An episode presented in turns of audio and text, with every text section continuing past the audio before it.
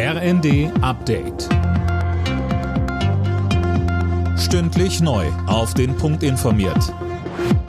Ich bin Philipp Rösler. Guten Tag.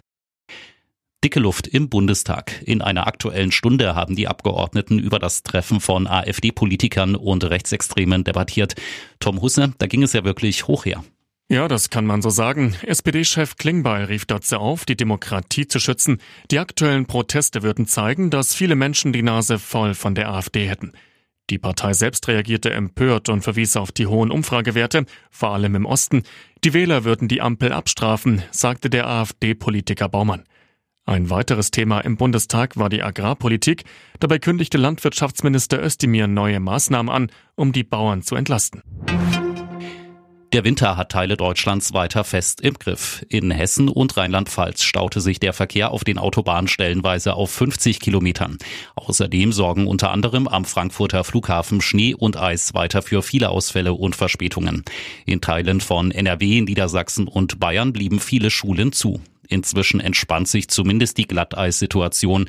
Der Wetterdienst hat die Unwetterwarnungen aufgehoben. Die Deutschen sind immer länger online. Eine Postbank-Studie zeigt, im vergangenen Jahr waren die Menschen durchschnittlich gut zehn Stunden pro Tag im Internet. Die Einzelheiten hat Fabian Hoffmann.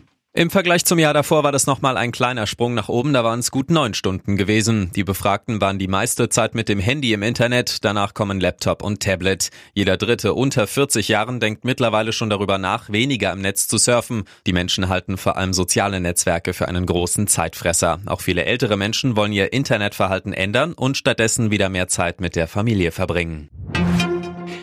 Das Winterwetter hat auch Auswirkungen auf die Fußball-Bundesliga. Das Kellerduell zwischen Mainz und Union Berlin ist abgesagt worden. Im Stadion ist es wegen Schnee und Eis zu gefährlich für die Zuschauer, heißt es von der DFL. Ein Nachholtermin steht noch nicht fest.